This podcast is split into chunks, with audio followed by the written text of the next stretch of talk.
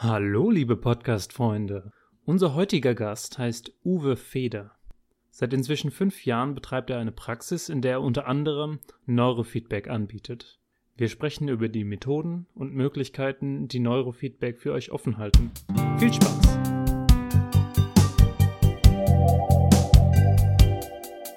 Total, ja. Ähm, es gab ähm, viele Neuerungen. Ähm, verfolgt es natürlich auch, was jetzt aktuell in der Welt los ist und mhm. wie es auch bei uns in der Familie ist. Wir sind zum Glück alle gesund. Man kann Sport machen. Ich habe auch einige Kunden, die äh, kommen, teilweise mit Mundschutz machen wir das. Mhm. Also es fun funktioniert äh, ganz gut und es passieren viele neue Dinge. Ich beschäftige mich gerade mit YouTube und was kann man da alles machen. Ach stimmt, du hast jetzt auch einen YouTube-Channel, gell? Genau, den, der habe ich äh, relativ früh nach, nach Schulschließung angefangen und habe mich da einfach mal selber aufgenommen. Und das macht Spaß. Äh, da gibt es so ganz interessante Reaktionen schon und will es noch ein bisschen aufbauen, also sozusagen die Chance in der Krise. Ah ja, okay. Ja, macht Sinn. Also ich meine, du kannst jetzt, falls es tatsächlich irgendwie technisch denkbar ist, ich glaube, das ist noch ein bisschen offen, wie man es macht. Wir haben ja schon mal darüber gesprochen, so über, über die Ferne Neurofeedback zu machen. Wobei das ja. ist wahrscheinlich eher ein technisches Problem. Du könntest. Mhm. Hm. Also es ist, ähm, das ist sehr lustig. Ich habe ähm, gerade aktuell heute ähm, auch mal wieder ein bisschen im, im Internet geguckt und es gibt ähm, verschiedene Anbieter, die sich da natürlich jetzt alle den Kopf machen, mhm. wie kann man das Training, was ja normalerweise eins zu eins stattfindet, ähm, vielleicht doch online machen. Also viele Coaches haben ja das gleiche Problem. Ähm, nur noch medizinisch notwendige Leistungen dürfen durchgeführt werden ähm, und unter Beachtung der Sicherheitsabstände. Und wir haben natürlich auch schon längere Zeit uns Gedanken gemacht, wie kann man die ganze Sache ähm, vielleicht auch vervielfältigen beziehungsweise den, den Kundenwünschen anpassen.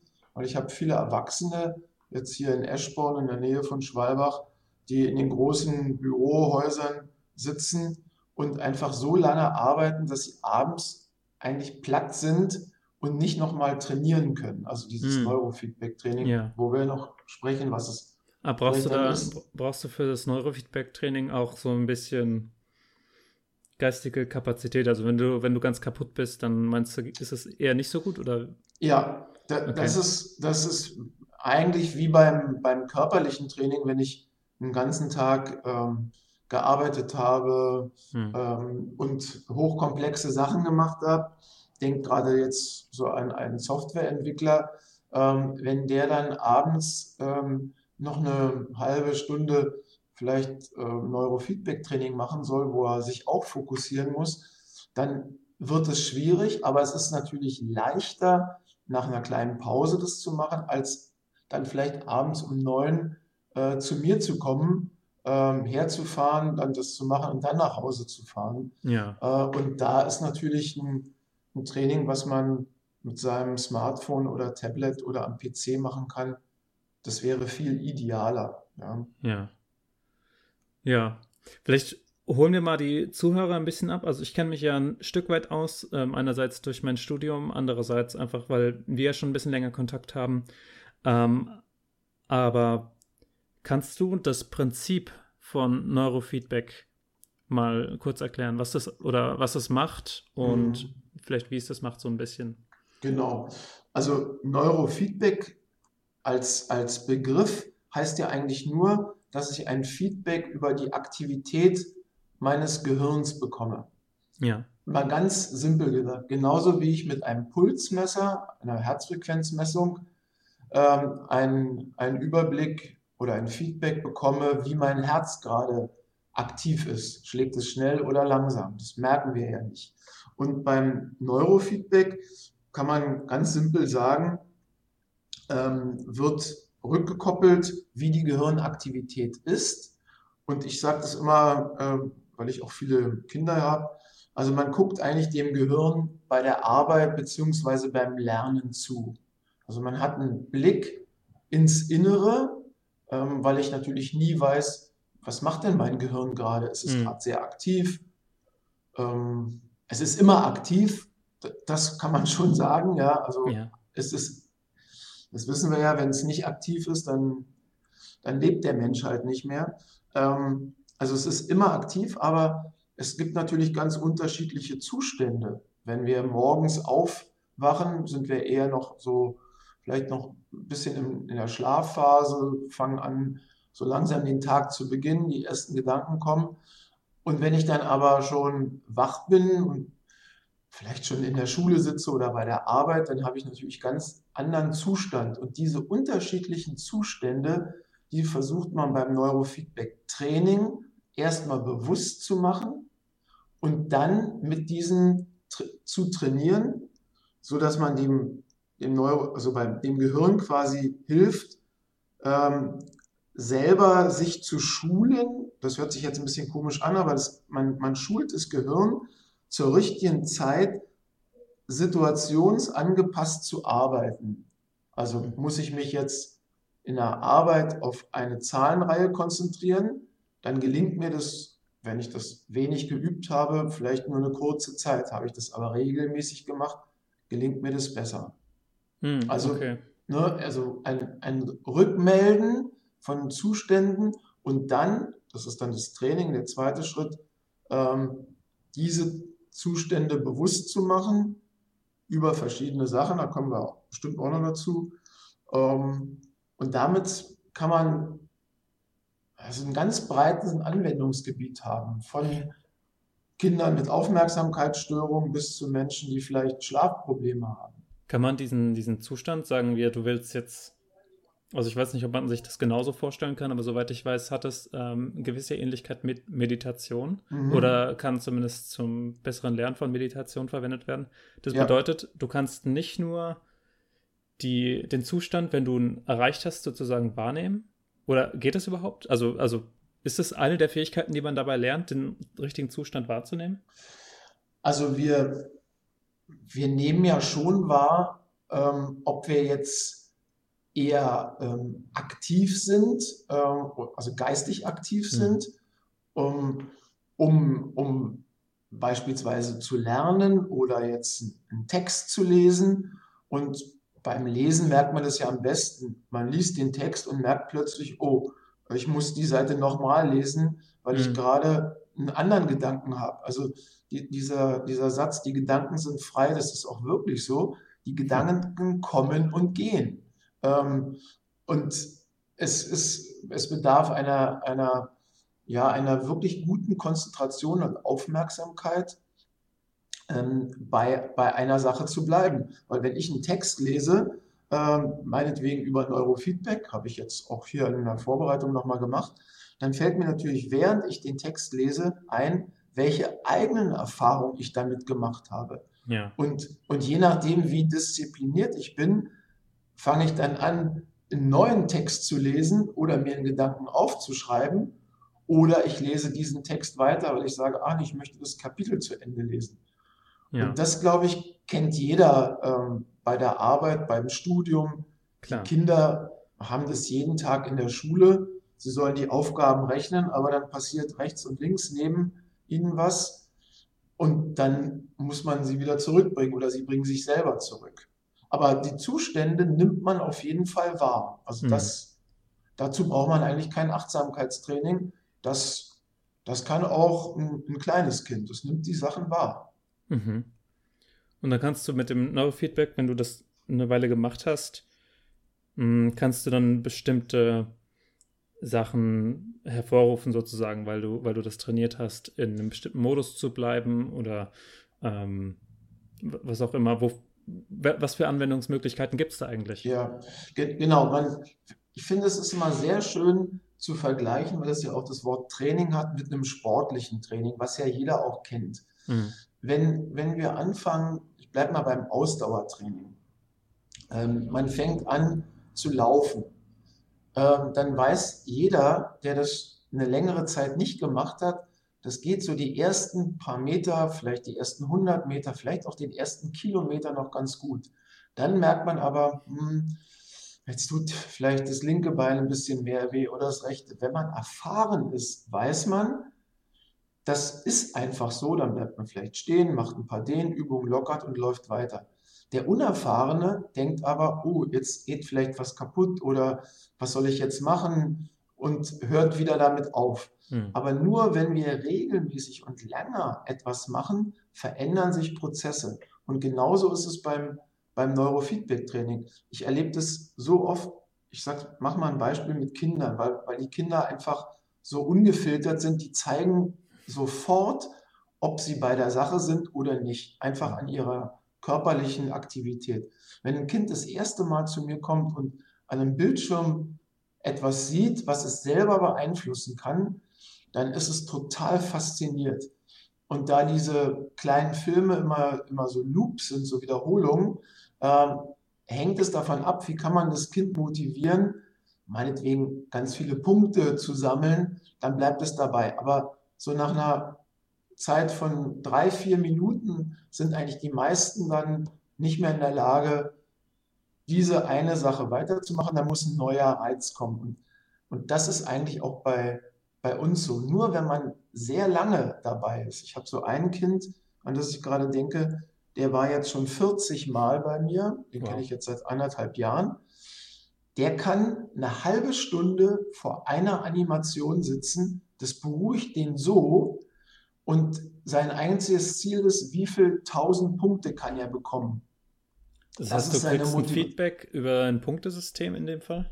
Zum Beispiel, da läuft ein Punktesystem mit müssten wir da vielleicht nochmal doch dazu kommen, was, was man da eigentlich sieht oder ableitet. Ja, ja gerne. Einfach mal kurz äh, erläutern, genau. wie man, wenn man sich das jetzt vorstellt. Ich äh, sage, ich will das mal ausprobieren, Neurofeedback. Ich habe das ja schon mal gemacht bei dir, zweimal, mhm. glaube ich, genau. ähm, weil ich ganz interessiert war. Und ähm, bin dann zu dir und dann war ich in deinem, in deiner, in deiner Praxis. Und ja, was, was passiert ja. da mit den Leuten, die da kommen? Genau. Also die, wir wissen ja alle, das kennt man vom, vom EKG, wo die Herzaktivität gemessen wird. Wir kennen es vom EMG, wo die Muskelaktivität gemessen wird. Und man kennt es eben vom EEG, ähm, wo die Gehirnaktivität gemessen wird, dass im Körper immer elektrische Signale äh, auftauchen. Und die kann man mit Elektroden messen. Und beim EEG, wenn man jetzt zum Arzt geht, gibt es sehr, sehr viele Kanäle bis zu 32. Das kann man natürlich hier in, ähm, im normalen Training nicht machen. Also es gibt eine Elektrode, maximal zwei, die am Kopf befestigt werden. Wir machen mal die einfache Variante. Ähm, direkt in der Mitte des Kopfes, oben am, an der Schädeldecke. Muss ich dafür meinen Kopf rasieren? Ähm, nein, nein, es geht mit starken Locken, mit wirklich ähm, starken Haarwuchs, den ja viele junge äh, Leute haben, aber es geht auch mit Glatze. Okay. Ähm, da wird die Haut so ein bisschen vorbereitet, leicht entfettet, dann kommt so eine bestimmte Trägerpaste drauf, dann bleibt es auch wirklich die Elektrode drauf. Und dann gibt es noch aufgrund äh, der, man muss ja eine Potentialdifferenz ähm, wahrnehmen, muss man noch eine Erde haben und eine Also im Endeffekt sitzt man mit zwei Ohrclips und einer Elektrode in der Mitte des Kopfes ähm, ruhig an, vor einem Bildschirm mhm. und auf diesem Bildschirm sieht man ähm, eine bestimmte Frequenz. Da müsste man noch einen neuen Begriff einführen. Ähm, unser Gehirn arbeitet im Bereich von 0,5 Hertz, das ist eine sehr langsame Frequenz, bis zu ungefähr 40 bis 50 Hertz. So dieser Bereich, meistens der Bereich zwischen 0,5 und 30 Hertz ist so der entscheidende. Ich vergleiche das immer mit einem Equalizer, den es früher an den Stereoanlagen gab. Ne? Mhm. Links waren die tiefen Töne, so ist es auch beim, beim EEG oder beziehungsweise bei den Frequenzen fürs Neurofeedback. Links sind die langsamen Frequenzen und auf der rechten Seite sind die etwas schnelleren. Und mhm. es gibt nur vier, vier große Gruppen. Das eine ist Delta, Theta, Alpha kennt man auch so vom Alpha-Zustand bei der Entspannung mhm. und Beta. Und in diesen vier Bereichen bewegen sich die unterschiedlichen Zustände. Und wenn ich jetzt über eine technische Möglichkeit eine Frequenz, ein Frequenzband herausfiltere, Nehmen wir mal das Theta, den Theta-Bereich. Theta spielt so bei Aufmerksamkeit eine große Rolle. Und ich melde die Aktivität, also die Amplitude, den Ausschlag nach oben und nach unten, die Stärke des Signals demjenigen zurück, in dem Fall dem Kind. Ähm, dann sieht das Kind immer, wenn, wenn die Amplitude nach oben geht, dann geht so ein Balken nach oben, der hat eine bestimmte Farbe, bei Theta blau, geht der blaue Balken nach oben, dann äh, stoppt eine Animation. Da fragt man sich ja, warum stoppt die? Ja, weil die gekoppelt ist an einen Schwellenwert. Man gibt also vorher eine Schwelle ein.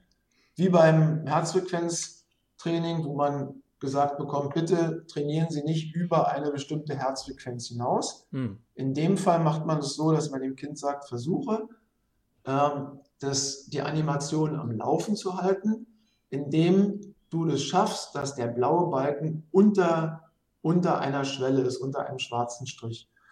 Und mehr muss man dem Kind gar nicht sagen, das will auch nicht wissen, warum und wieso das das machen soll. Also das, macht ganz kurz, das, das, Kind steuert sozusagen mit seinen Gedanken die Play- und Pause-Taste von dem Video. Genau, und das ist jetzt die entscheidende Frage. Das ist eine, genau diese Frage stellen immer die Eltern.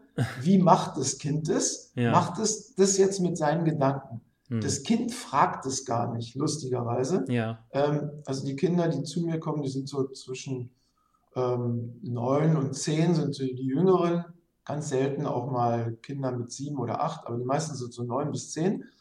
Man sagt ihnen einfach, versucht dieses Bild am Laufen zu halten und möglichst viele Punkte zu sammeln. Und dann machen die das, ähm, weil sie einfach verschiedene Sachen ausprobieren. Die gucken dann genau auf ein, eine, meinetwegen eine Rakete fliegt durch einen virtuellen Weltraum, dann gucken sie auf die Rakete. Und wenn sie merken, das klappt nicht, dann gucken sie vielleicht auf die auf die Meteoriten, die rechts und links vorbeifliegen. Hm. Also die Kinder probieren das sofort aus. Und ähm, wenn, wenn man sie dann fragt, wie hast du das gemacht, dann kommt die simple Antwort, ich habe da einfach hingeguckt. Ähm, mehr nicht. Ja. Und, und das ist eigentlich vielleicht so der, der Schlüssel. Ähm, man versuche, ich versuche ja dann den Kindern zu sagen, okay, ähm, du hast jetzt hier auf diese Animation geguckt und auf den Bildschirm. Wie ist denn das, wenn du zum Beispiel einen Text liest? Und dann sagen die ziemlich schnell, hm, ja, beim Lesen fällt mir das schwer, da rutsche ich immer mit in die andere Zeile. Da muss ich meinen Finger nehmen. Und sage ich, das ist doch super. Dann nimmst du deinen Finger als Hilfe, weil dann weißt du genau, wo du bist. Dann guckst du genau dahin. Und wenn jemand selten liest, braucht er ja am Anfang diesen Finger. Und wenn wir aber lesen, und wir sind es gewohnt zu lesen, dann fällt uns es natürlich viel leichter, in der Zeile zu bleiben, weil wir das einfach geübt haben. Also Neurofeedback-Training hat ganz viel mit Üben zu tun ähm, und auch mit Training. Ähm, und man muss sich eigentlich gar nicht so viel Gedanken machen, weil das war ja das Wort eben mit welche Gedanken. Ähm, es geht eher darum, ähm, dass, dass man geistig aktiv ist. Mhm, mhm. Da kann ich vielleicht noch eine kurze Sache dazu sagen, weil diese Theta-Frequenz, ähm, warum nimmt man die? Man hat einfach herausgefunden, bei, bei Menschen mit einer Aufmerksamkeitsschwäche oder Störung, ich nenne es eher Reizfilterschwäche, also die Reize kriegen ja auch die Leute ähm, mit, die, die ADHS oder ADS haben. Mhm. Ähm, aber sie können diese ganzen Eindrücke vielleicht nicht gut filtern. Und äh, man hat festgestellt, äh, wenn man ähm, zum Beispiel ein Medikament gibt, dann verändert sich die, die Aktivität dieser Frequenzen und dann hat man überlegt, wie kann man es denn vielleicht noch machen? Und dann hat man erstmal Leute genommen, die sich sehr gut konzentrieren können und Leute, die sich nicht gut konzentrieren können und hat einfach verschiedene Frequenzen gemessen. Mhm. Und dabei hat man gesehen, dass der Theta-Anteil, das ist eine langsame Frequenz, 4 bis 8 Hertz, dass der vom, vom Anteil größer ist bei Menschen, die, die eher so eine Aufmerksamkeitsschwäche haben, als bei Menschen, die sich gut konzentrieren können. Und deswegen fängt man damit zuerst an. Okay, also du hast, du hast jetzt Aufmerksamkeitsschwäche ab und zu schon genannt. Das ist äh, sehr bekannt bei Neurofeedback. Also gerade für mhm. ADHS wird das ja gern, gerne benutzt. Genau. Ähm, und generell glaube ich für viele, für viele ähm, ne, neurologische Entwicklungsstörung mhm. oder sowas in der Richtung. Also ja. dazu gehört auch Epilepsie, genau. also Tinnitus, Autismus, ja. Schlaganfall etc. Also es gibt viele ähm, sowohl Symptome als auch nicht bekannte, also Tinnitus weiß man ja zum Beispiel, ich glaube, man weiß nicht genau, woher der kommt, oder beziehungsweise man genau. kann zumindest nicht, nicht äh, so effektiv lösen, aber bei Neurofeedback scheint es da ähm, bekanntermaßen Vielleicht gibt es Studien, habe ich mir noch nicht angeschaut, ja. aber es ist auf jeden Fall, es wird immer gelistet bei den Dingen, die äh, genau. für die Neurofeedback funktioniert. Aber ja, es ist ja auch für kognitive Fähigkeiten.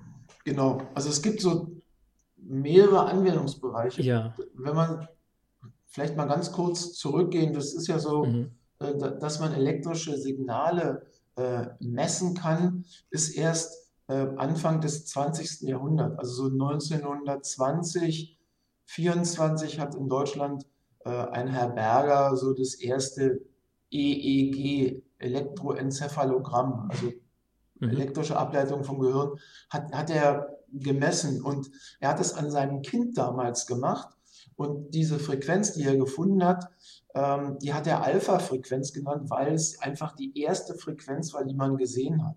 Ah. Also man hat einfach den ersten Buchstaben des griechischen Alphabets genommen, also war das Alpha. Und mit, mit dieser Frequenz wurden dann verschiedene Sachen gemacht. Und dann haben, wenn man es ein bisschen weitergeht, so in den äh, 60er, 70er Jahren, also 1960, 70, haben eben gerade so im Rahmen der Weltraumforschung wurde ganz viel geguckt.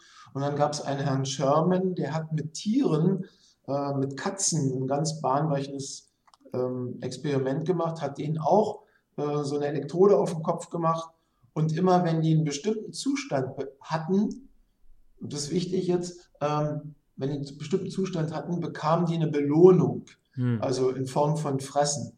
Ja. Ähm, und die Katzen haben es dann geschafft, äh, diesen Zustand häufiger einzunehmen und damit wurden sie ja auch häufiger belohnt. Und dann hat man, das ging um Weltraumforschung, weil da Kerosin und bestimmte Stoffe in diese Kapseln damals eindrangen, und dann haben die Leute immer Krämpfe bekommen. Und dieser Herr Sherman hat dann gesagt, na dann testen wir das doch mal mit Katzen, die jetzt trainiert haben, diesen entspannten Zustand, und geben denen äh, auch, setzen die so bestimmten Stoffen aus. Und die Katzen, die die, die Stoffe ähm, bekommen haben und vorher trainiert hatten, zeigten weniger krampfartige ähm, Reaktionen. Und hm. dann hat man gesagt, wo tritt denn sowas auf? Und das hast du gerade erwähnt. Bei Epileptikern tritt ja diese krampfartige äh, Situation auf und wenn man Epileptiker äh, trainiert, eine bestimmte Frequenz ähm, zu verstärken, dann treten diese Krämpfe seltener auf. Also das ist so eine rein medizinische Anwendung und gleichzeitig so als kleines Abfallprodukt, äh, aber positives Abfallprodukt, hat man gemerkt, die Menschen, die jetzt keine Epilepsie haben und diesen Zustand trainieren, können besser schlafen.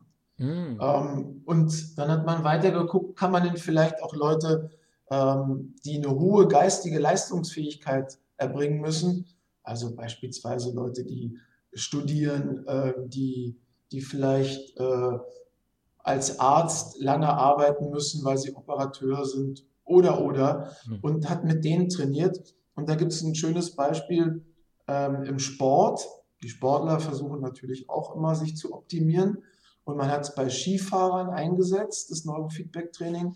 Man hat es äh, in der italienischen äh, Fußballliga eingesetzt und auch bei den Spaniern. Ich glaube, Madrid hat es ziemlich früh gemacht, Anfang der 2000er. Die Sportschützen haben das gemacht. Ähm, also alles Sachen, wo man sich sehr gut fokussieren muss und die Golfer. Ähm, und und damit ist der Bereich stärker geworden. Also man hat quasi so ein, so ein Hochleistungstraining, also so Peak-Performance-Training, darunter ist es auch bekannt geworden, mit Hilfe vom Neurofeedback-Training eingeführt. Genau. Hm. Wow, das heißt, das hat auch richtig in, in der, sagen wir mal, in der Leistungsgesellschaft auch seinen hm. Platz gefunden, schnell. Also das ist nicht nur für, für Krankheiten, sondern auch Nein. für ja. Gen genau, das, das, das ist ja das Gute. Wir können halt ähm, unser Gehirn ähm, oder, oder anders gesagt, wie es, wie es beim Körper auch ist, egal ob ich einen Bandscheibenvorfall hatte, äh, oder ähm, eine Knieoperation, kann ich meine Muskeln anschließend wieder trainieren. Ähm, oder ich bin vielleicht Marathonläufer oder Hochspringer und kann auch meine Beinmuskulatur trainieren. Ja. Und, und so ist es auch, auch da vielleicht mal so ein praktisches Beispiel. Ich habe ähm, bestimmt ein Jahr lang einen jungen Mann, der aufgrund ähm, einer frühkindlichen Entwicklungsstörung nicht gut lesen konnte und auch mit der Sprache sehr eingeschränkt war. Ähm, aber er, also ja, genau, so war es einfach. Also er war einfach entwicklungsgestört.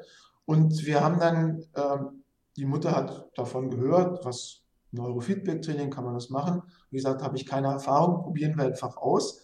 Und dann haben wir angefangen, ähm, dieses Neurofeedback-Training zu machen. Ähm, als kleine Nebenaktivität war es bei dem so, dass er sehr stark äh, gebissen hat. Also so mhm. dieses, diesen Bruxismus, also dieses Zähneknirschen war bei dem sehr stark ausgeprägt. Okay. Ähm, und dann haben wir angefangen, die Muskelaktivität vom, vom Kaumuskel, von diesem Masseter rechts und links zu messen. Und ich habe aber auch immer parallel das Neurofeedback-Training gemacht und habe gemerkt, wenn ich ihm das sage und er das auch sieht, dass er beißt, ähm, dann hat er nach ein paar Stunden deutlich weniger Aktivität hier gezeigt. Und ähm, das haben wir so über ein halbes Jahr gemacht. Und gleichzeitig haben wir auch versucht, das Lesen zu verbessern. Hm. Und auch bei ihm, da waren natürlich die Fortschritte gering, weil, weil er nicht so große kognitive Möglichkeiten hat. Ja, seine geistigen Fähigkeiten sind einfach aufgrund dieser frühkindlichen äh, Störung eingeschränkt, aber er war in der Lage, das Beißen deutlich zu ver verringern, also von der Stärke, und er war motiviert, jetzt auch das Lesen noch stärker zu lernen, weil er diese positive Rückmeldung bekommen hat. Wahnsinn. Also das ist so von der einen Seite. Und der andere Seite ist so der Bereich Studenten, die äh, immer mal wieder kommen. Ähm, darüber bist du ja auch damals gekommen, die einfach merken, ich, ich möchte der Druck ist vielleicht sehr hoch oder die Anforderungen sind sehr, sehr hoch. Hm. Und ich möchte mal gucken, was, was kann man denn da machen? Weil es ist schon ziemlich bekannt, also nicht nur bei Sportlern, Leistungssportlern, sondern eben auch bei Menschen, die geistig sehr aktiv sind. Ähm, wie kann man sich da selber sozusagen verbessern, optimieren? Selbstoptimierung ist ja auch so ein großer Begriff. Dann, Aber das funktioniert ja. wirklich von, von von starken Störungen über eine mittlere Störung, Schlafstörung oder vielleicht eine Konzentrationsschwäche bis zum Hochleistungsbereich. Wie kann ich mir das jetzt vorstellen? Also ich, ich stelle mir halt einerseits vor, wenn du das, ähm, wenn du das übst mit dem Bildschirm, und dem Feedback, dass du dann gut darin wirst, halt dieses Bild zu steuern. Mhm. Ähm, aber das muss ich ja dann auch auf den Alltag übertragen. Genau. Ich habe jetzt zum Beispiel, ich sag mal, ich habe Schwierigkeiten zu lesen, weil ich springe immer die, ich springe immer in den Zeilen oder so mhm. ähm, und möchte gerne mich einfach besser konzentrieren können. Dann kann ich ja aber nicht das Buch in die Hand nehmen und darüber mein Feedback kriegen, sondern ich mache ja die Übung tatsächlich über mhm. den, na, über den Bildschirm. Genau. Wie kann, ähm, wie kann, ich das mir vorstellen? Ja, also da geht es einfach um den Transfer in den Alltag. Und, und da ist das Schöne, ähm, unser Gehirn ist ja da einfach wunderbar äh, angepasst an die Umwelt. Ähm, ich mache mal so ein simples Beispiel. Wenn man jetzt sagt, ähm, oder ich sage das mal, können ja auch die Zuh Zuhörer versuchen, äh, denken Sie jetzt bitte nicht an einen rosa Elefanten. Dann ist dieses Bild, wir können auch einen grünen Elefanten oder einen, einen blauen, egal, aber dieses Bild blauer, grüner, rosa Elefant ist so stark, dass, dass die ähm, Anweisung, denken Sie nicht daran, ähm, einfach übergangen wird. Also ja. unser Gehirn arbeitet in Bildern ganz, ganz stark. Mhm. Und diese Eigenschaft, die macht man sich zunutze. Ich mache mach zum Beispiel Folgendes, dass man die Bilder, die, die, das, die die Kinder oder die Leute, die zu mir kommen, am Bildschirm sehen, die kann ich ja mit einem Screenshot einfach in eine Datei umwandeln und dann schicken. Dann drucken die Eltern, bleiben wir mal bei den Schulkindern, drucken die Eltern dieses Bild aus und ähm, verkleinern das meinetwegen auf eine Größe, dass es in, ins Mäppchen passt oder drucken es so auf DIN A4 aus und hängen es dann über, äh, über den Arbeitsplatz, da wo das Kind halt regelmäßig arbeitet. Mhm. Und das haben wir dann hier auch schon ausprobiert. Man guckt auf dieses Bild, am besten ein Bild, wo sie sehr erfolgreich waren, wo sie viele Punkte gemacht haben und wo die entsprechende Frequenz ähm, gering war. Wir haben ja vorhin gesagt, die Theta-Frequenz soll runtergeregelt werden von der Amplitude. Also nehmen wir ein Bild, wo Theta runtergeregelt ist. Stellen wir uns vor, da ist jetzt ein Bild, wo ein Hund zu sehen ist. Ähm, dann guckt dieses Kind auf das Bild mit dem Hund und versucht sich so vielleicht zehn Sekunden in diese Situation zu bringen. Und unser Gehirn ist sofort in der Lage, aha, und mit verknüpfen mit dieser Situation, in der es hier ja trainiert hat. Und es schafft es dann, diesen Modus einzunehmen. Das ist so ein bisschen wie, mhm. wie Warm-up vorm Sport. Da bereite ich auch meinen Körper darauf vor, eine spätere Leistung zu machen. Und dieses ähm, Anschauen des Bildes mit dem Hund ähm, bringt uns in so einen Modus. Aber dann muss sofort ein Training erfolgen. Also bei, beispielsweise Lesen mhm. würde ja bedeuten, dass ich dann anfange zu lesen und sobald ich merke, ich springe wieder zwischen den Zeilen, lege ich das Buch kurz weg, stehe auf, trinke kurz was, aber wirklich nur immer kleine Pausen, Sekundenpausen, mhm. gucke dann wieder auf dieses Bild mit dem Hund, bringe mich also wieder in diesen Modus und lese weiter. Mhm. Das kann ich natürlich nicht stundenlang machen, Klar. aber wenn man das am Anfang vielleicht fünf Minuten macht oder zehn Minuten und das an, am nächsten Tag wieder und am übernächsten Tag wieder, dann verbessert sich die Leistungsfähigkeit des Lesens. Ja.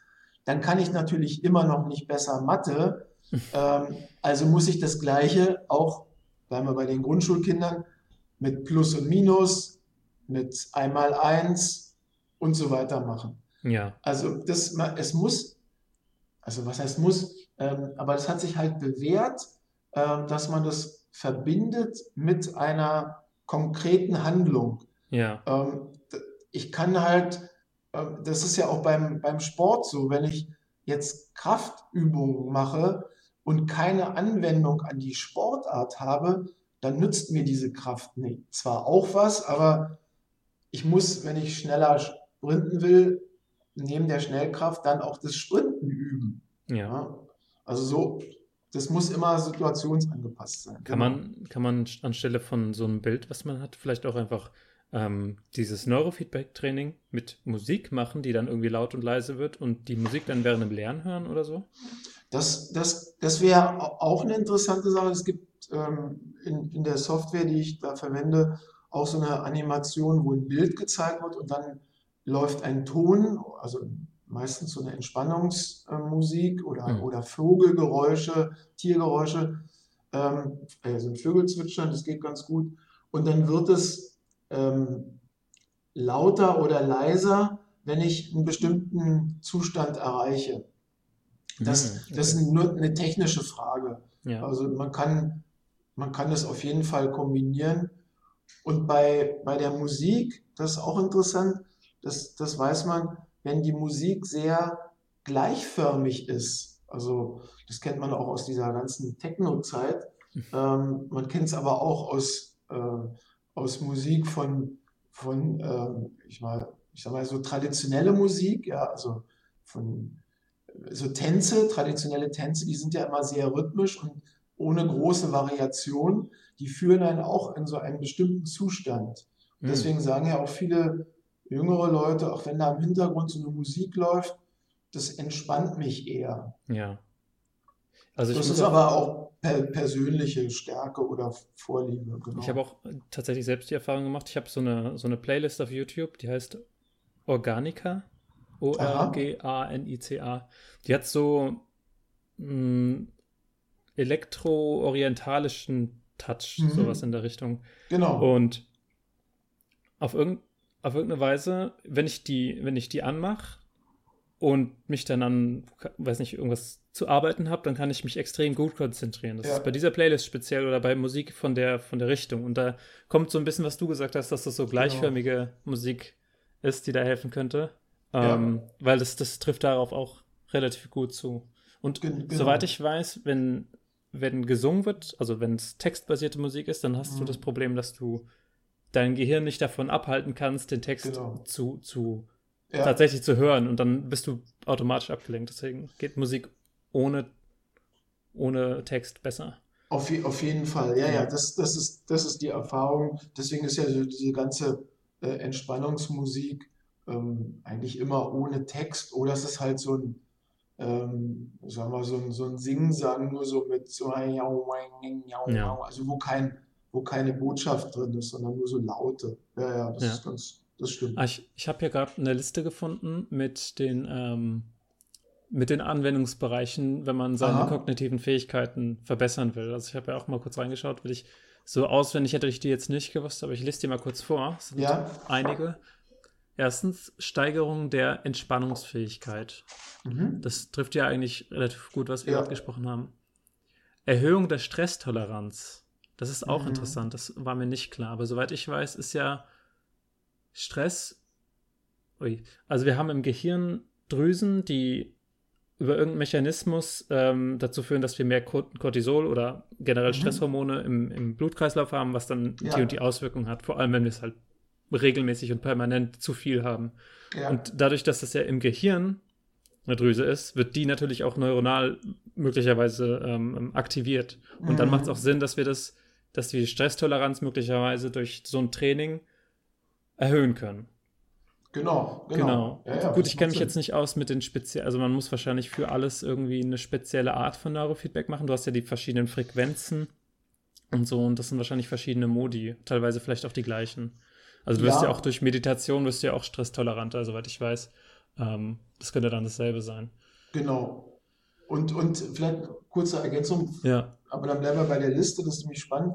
ähm, wir haben auch nicht, äh, also beispielsweise kann man nicht immer nur an einer bestimmten Stelle ableiten, weil wenn wir jetzt, ähm, also ich habe ja vorhin ein Beispiel gebracht, genau in der Mitte des Kopfes, also ja. an der höchsten Stelle sozusagen am Schädel. Ähm, wenn ich jetzt aber einfach 10 cm weiter nach vorne gehe, mehr so Richtung Haaransatz, also in diesen frontalen Bereich, ähm, der, der sich ja im Laufe der, der persönlichen Entwicklung erst ausbildet, ja, die mhm. ganzen Verschaltungen. Ähm, wenn ich daran gehe, habe ich, ähm, habe ich andere äh, Frequenzen, die stärker sind. Und wenn ich weiter nach hinten gehe oder mehr zur Seite, wieder andere. Und je nachdem. Was, was ich erreichen will, will ich jetzt also die Konzentration äh, auf, auf, auf schwierige, ähm, also kompliziertere Sachverhalte lenken, dann muss ich auch an einer anderen Stelle ableiten, als wenn ich jetzt sage, ach, ich möchte mehr so die Entspannung äh, erhöhen. Also will ja. ich mehr Alpha aktivieren oder will ich mehr Beta aktivieren, muss ich auch an verschiedenen Stellen ähm, ableiten. Genau, so ist es ja. Nur als kleiner Einsatz. Ja. ja. Okay. Mhm. Was gibt es noch auf der Liste für, für Anwendungen? Das hatten wir gerade, Training von Aufmerksamkeit und Konzentration, mhm. haben wir jetzt am meisten drüber gesprochen eigentlich. Meditation ja. habe ich auch erwähnt, finde ich extrem spannend, dass du damit, weil mhm. Meditation ist ja an sich mehr, mehr oder weniger schon Neurofeedback ähm, genau. In, an und für sich, aber wenn du das damit noch verbessern kannst und vielleicht schneller lernen kannst, ist es natürlich fantastisch für Leute, die das gerne möchten. Ja. Ja. Kontrolle von Entspannungstechniken. Hm. Gut, es gibt verschiedene Arten von Entspannungstechniken. Es gibt ja diese Muskelentspannungstechnik, mhm. progressive Muskelentspannung, glaube ich. Genau. Ähm, aber ich vermute mal, das ist ein bisschen. Vielleicht wird das auch dafür benutzt, das weiß ich natürlich nicht.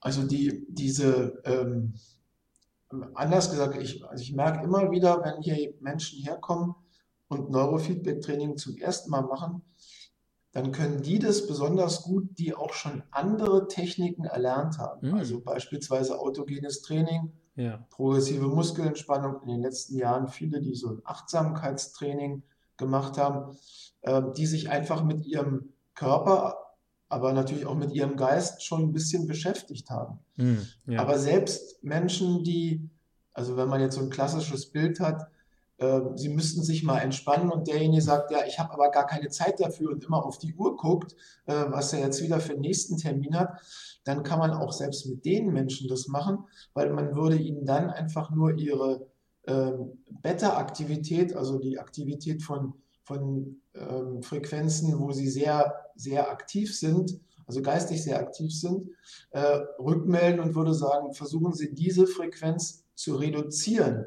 Und er wird relativ, oder wenn wir jetzt beim Männer Manager bleiben, also dann wird er relativ schnell merken, ich kann das nur reduzieren, indem ich ruhig und gleichmäßig atme und nicht mehr mhm. die ganze Zeit auf meine Uhr gucke. Ja. Ähm, und da, da, das ist eigentlich das Gute beim Neurofeedback-Training, das bestätigen mir auch ziemlich viele Männer, dass sie jetzt eine Möglichkeit haben, das auch zu sehen. Das ist technisch, ja, hat irgendwas Technisches. Und ähm, sie schlafen nicht dabei ein, weil viele, ähm, das kenne ich auch aus, aus Gruppen, die ich schon oft angeleitet habe, die Männer schlafen dann beim Entspannungstraining häufig ein. Okay, es schlafen mhm. auch Frauen ein, aber überwiegend Männer. Ähm, und dann haben die aber nichts davon. Ja. Also ein Entspannungstraining muss ich auch immer bewusst machen. Also ja. Meditation geht ja nicht, wenn ich schlafe. Genau. Ja, ist auch okay. ein Problem, dass man bei Entspannungstechnik einschläft. Interessant, dass es dann anders geht. In dem Fall. Genau. Hier habe ich noch Erhöhung der Aufnahmefähigkeit. Ah, mir fällt auch ein, bei wird nicht bei ADHS speziell ein Verhältnis von zwei verschiedenen ähm, mhm. Wellentypen reduziert? Genau. Ja, das, ist, das, ist das? Genau, das ist sehr gut, äh, dass, dass wir da nochmal besprechen. Ähm, ich habe ja vorhin gesagt, dass es so vier, vier Bereiche gibt, wo man die Frequenzen einteilt. Mhm. Und ähm, also nochmal als Wiederholung, so die langsamste Frequenz wäre so Delta mit 0,5 bis 4 Hertz, dann kommt Theta 4 bis 8, also die überschneiden sich so ein bisschen, aber 4 bis 8 und dann äh, 8 bis ähm, 13, 14 ungefähr ist dann Alpha und dann darüber bis 30 ist dann Beta. Hm. Und ähm, man hat sehr häufig bei, bei ähm, ich bleibe mal wieder bei den Kindern, weil das so, so ja, man kann es da irgendwie besser beschreiben.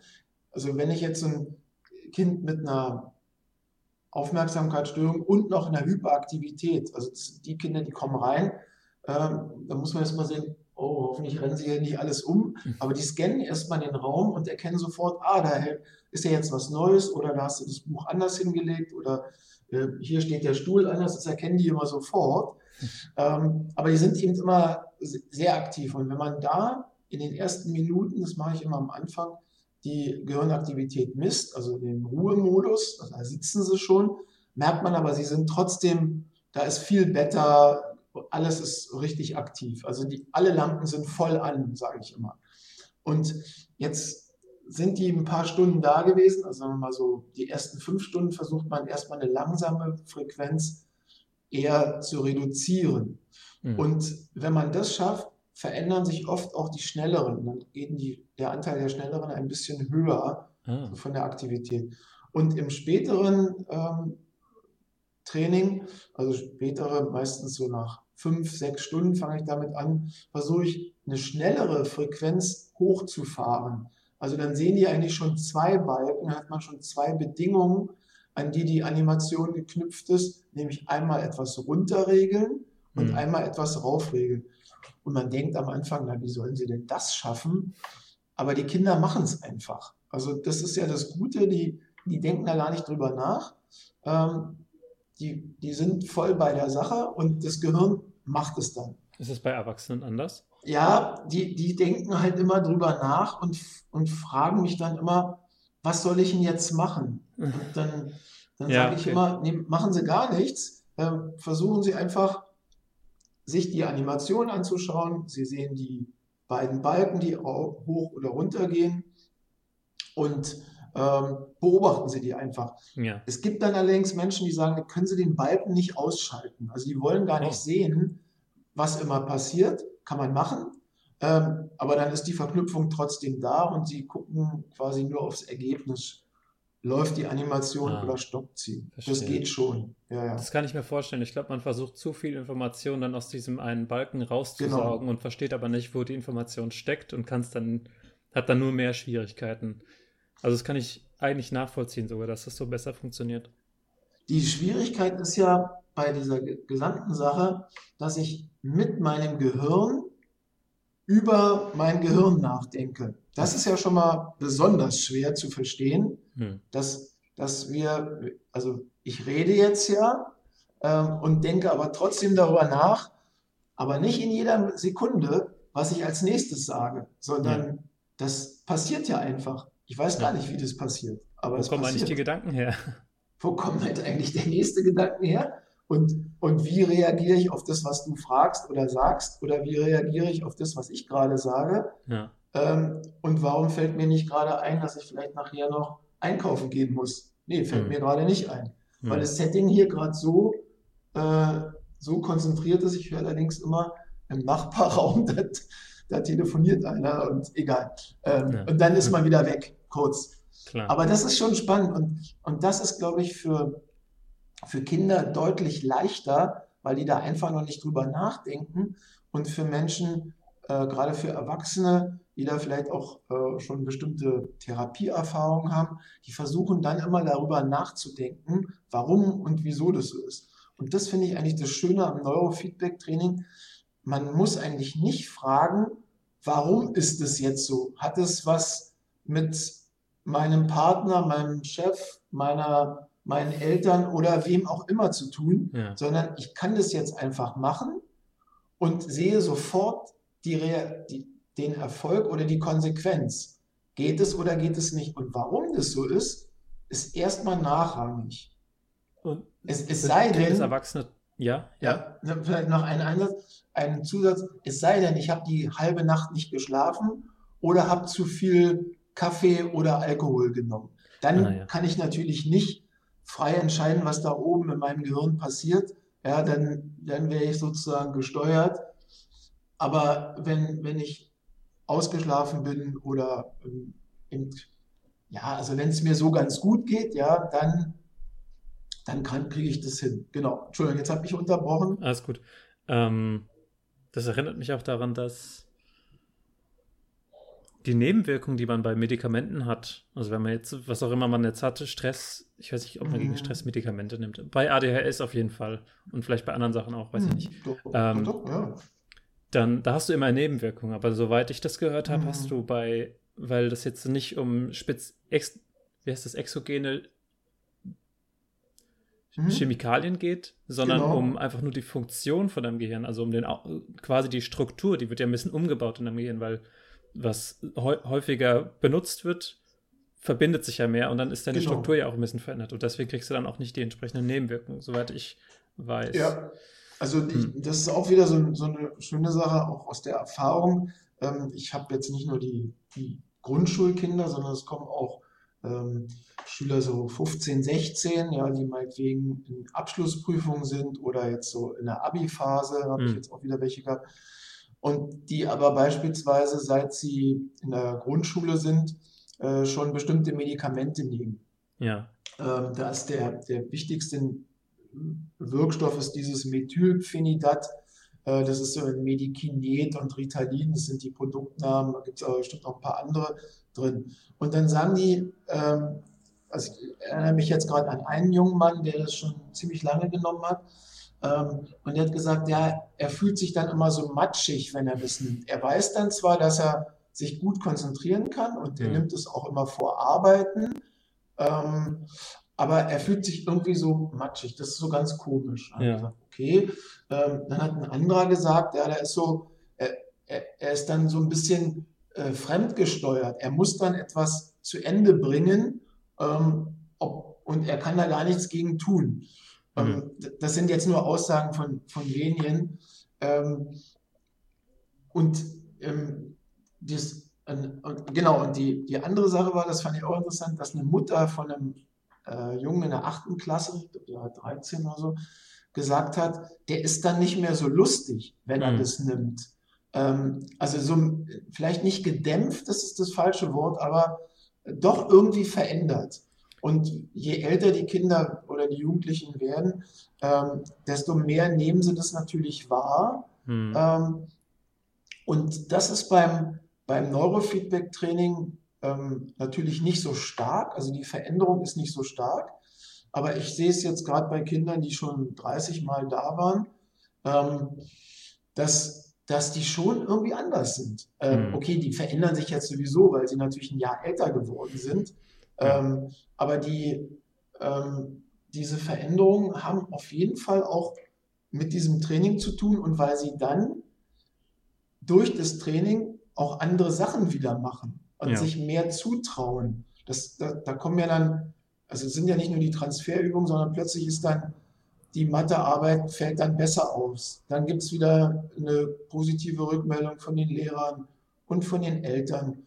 Und sie merken selber auch, Mensch, das klappt ja doch ganz gut. Ja. Ähm, also das hat so, so viele Nebeneffekte. Ja. Mhm. Und die habe ich halt beim, bei den Medikamenten, wenn ich die nicht nehme, dann sind die am nächsten Tag weg. Ja. ja. Oder wenn ich sie vergesse zu nehmen, das pass passiert, habe ich ja auch schon oft erlebt, am wenn, die, wenn die, das Training am Wochenende stattfindet, dann kommen die am Samstag und dann haben sie aber vergessen, das zu nehmen, weil ja keine Schule ist. Und dann sind die natürlich irgendwie ein bisschen anders drauf, ja. ähm, kriegen das aber auch hin. Aber es dauert halt ein bisschen länger. Ja. Genau. Aber du hast, du hast auch von Erwachsenen erzählt, also du hast auch Erwachsene in der Praxis. Ja, genau. Was, was die, ist das für ein Alters, ähm, was für eine demografische? Mm, also die, der Älteste war so knapp 60 mhm. und der hatte seine Diagnose, also seine ärztliche Diagnose, dass er äh, ADHS hat, äh, erst vor wenigen Jahren erhalten. Wahnsinn. Aber ähm, er hat ähm, schon immer gemerkt, äh, dass es irgendwie schwierig ist, so mit Schule und Ausbildung und Arbeit. Ja. Ähm, interessanterweise war, ist, ist er jemand, der auch so Seminare geleitet hat. Und in den Seminaren hat er mir immer gesagt, da kriegt er das total gut hin, weil er dann auch die Leute vor sich sitzen hat und dann geht er von links nach rechts und guckt die an und hat so Techniken entwickelt. Aber wenn er sich dann vorbereiten muss oder so Buchhaltung und andere Sachen machen muss, der war selbstständig, dann gelingt ihm das überhaupt nicht. Ähm, also der war fast 60, ja. Das ja. fand ich schon interessant. Und bei, ich habe auch Leute, die ähm, Künstler sind und ähm, also eine Dozentin beispielsweise an der Uni, ähm, die, die total äh, besondere Sachen macht, aber wenn sie zu Hause ist, sucht sie stundenlang ihr Handy, wenn es ausgeschaltet ist, weil sie es irgendwo hingelegt hat oder den Schlüssel. Also mhm. und, und in, diesen, in diesem Zwiespalt befinden die Leute sich und da gehen die natürlich nicht zuerst zum Neurofeedback-Training, sondern die gehen dann, weil dann in der Folge vielleicht auch noch eine kleine Depression dazu kommt, was heißt eine kleine, also eine Depression dazu kommt, ähm, gehen die natürlich dann zum Arzt und nach einiger Zeit kommt erst raus, ah, da steckt vielleicht ein ADS oder ein ADHS dahinter. Ja. Das ist ein klassischer Verlauf bei Erwachsenen. Um es kurz äh, mal Vorurteilen aus dem Weg zu räumen, weil ich weiß nicht, wie viel Hintergrund äh, die Zuhörer so haben. ADHS ist keine Kinderkrankheit. Nee. Wird nur bei Kindern ähm, eher diagnostiziert als bei Erwachsenen. Ja. Deswegen hat man das eine Weile angenommen. Aber das ist äh, nicht genau. der Fall. Also Erwachsene haben das, können das auch haben. Ja. Und die Symptome, die zeigen sich ein Stück weit anders, weil manche Sachen ein bisschen in den Hintergrund treten als genau. Erwachsener und manche Sachen ein bisschen in den Vordergrund treten. Zudem, wenn man als Kind nicht diagnostiziert wurde, ist es relativ wahrscheinlich, dass man eher intelligenter ist und einfach ein paar der Symptome ausgleichen kann. Natürlich auch nicht immer der Fall, aber es, ist, es gibt da so eine Tendenz. Andere genau. Sache, die ich auch noch kurz ja. sagen möchte, ist zu, ähm, es wird auch ziemlich lange in der Psychologie und ich glaube, das wird auch zum Alltagswissen. Gut, ich weiß es nicht genau, ähm, weil das war ein bisschen vor meiner Zeit. Und zwar, dass die, dass die Neuroplastizität nur bei Kindern da existiert. Also dass, es, dass das Gehirn nur bei, bei Kindern wirklich formbar ist. Mhm. Weil sich das da halt entwickelt, hat man das gedacht. Weil wahrscheinlich ist da was auch immer für, für ein Hormon oder da beteiligt ist, dass es da einfach mehr ist. Allerdings hat man rausgefunden inzwischen, das ist noch nicht so neu für wissenschaftliche Zeitverhältnisse, sagen wir mal so, mhm. ähm, dass auch Erwachsene hier, erwachsene Gehirne eine Neuroplastizität aufweisen. Das heißt, so ein Neurofeedback genau. kann natürlich, kann tatsächlich, auch wenn es ein bisschen länger dauert, äh, bei Erwachsenen was bringen. Auf, auf jeden Fall. Das hat, also all diese Erkenntnisse, gerade in der Hirnforschung, sind ja oft auch aufgrund von Unfällen äh, entstanden. Also ja. wenn, wenn, oder einer Krankheit, ja, wenn jemand eine, eine starke Kopfverletzung hat und wirklich Teile des Gehirns einfach nicht mehr da sind, ähm, ähm, dann übernehmen andere Bereiche das. Und ähm, beim, beim Schlaganfall, das wäre ja so, so eine praktische Sache, wo es keinen Unfall gibt, aber da gibt es natürlich auch einen Unfall im, im, Kopf, im Gehirn selber. Bestimmte Areale werden, werden nicht mehr durchblutet. Dann über, übernimmt durch ein bestimmtes Training, das muss man natürlich machen, ist man wieder in der Lage, vielleicht dann den linken Arm, der im Augenblick ausgefallen ist, zu gebrauchen. Sicherlich nicht mehr in der Perfektion wie den rechten Arm, aber mhm. man kann ihn wieder gebrauchen.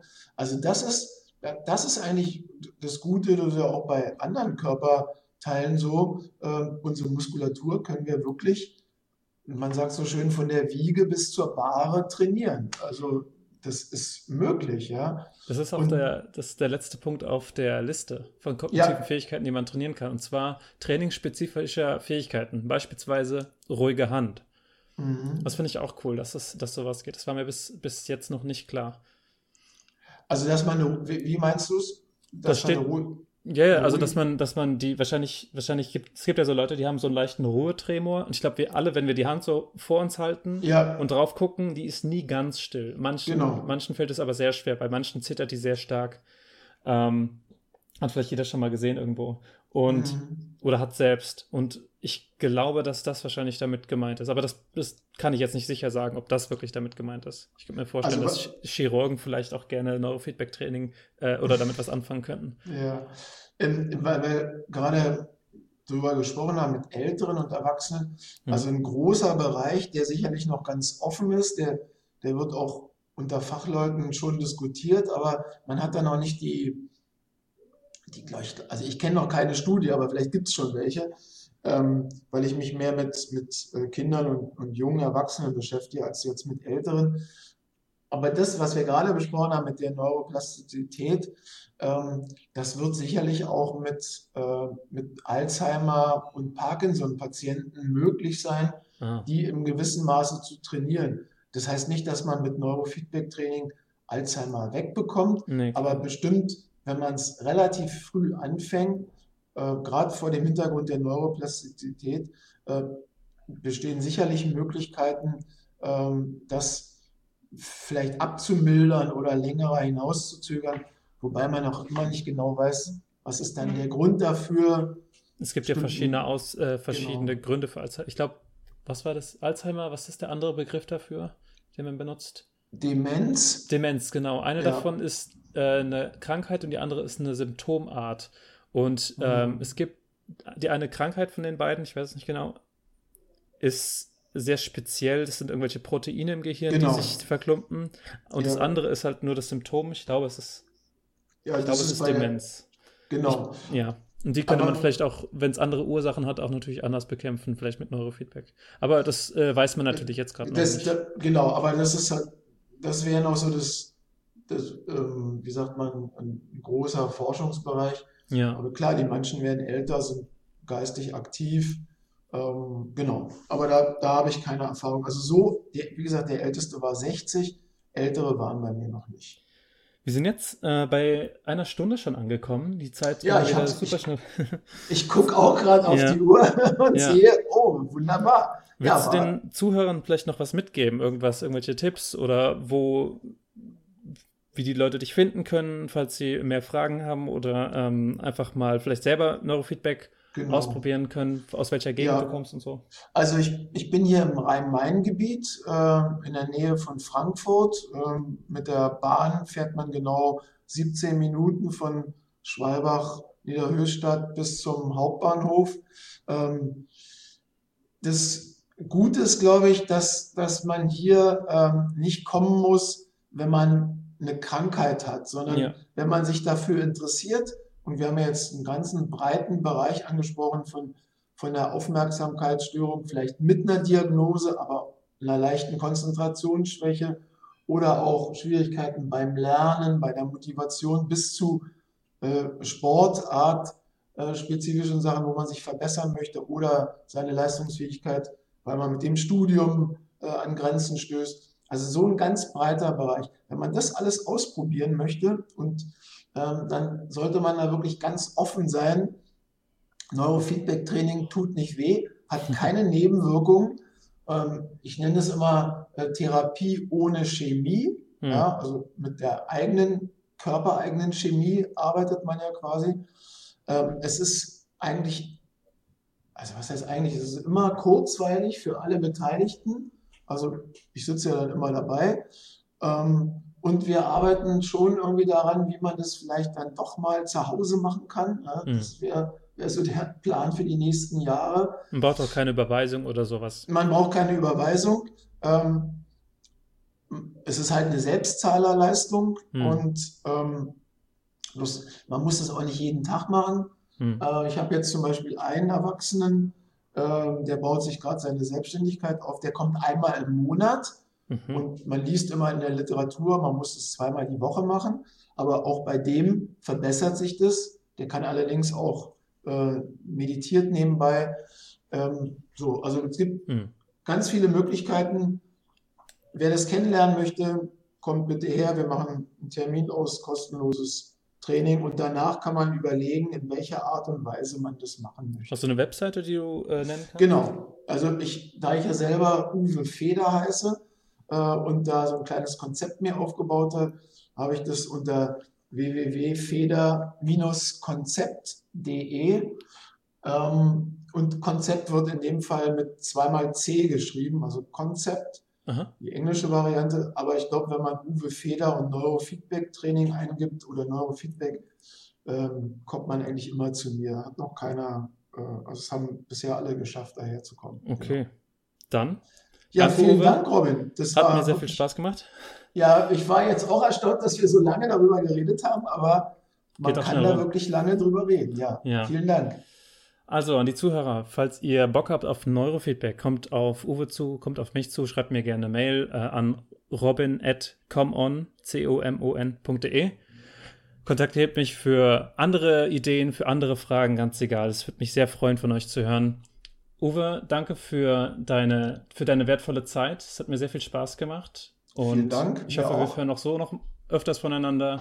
Ja, Dann mach's gut. Schönes Genau. Wochenende dir und den Ja, Zuhörern. ebenso. Schöne Fahrt, gute Nacht, was auch immer ihr gerade macht.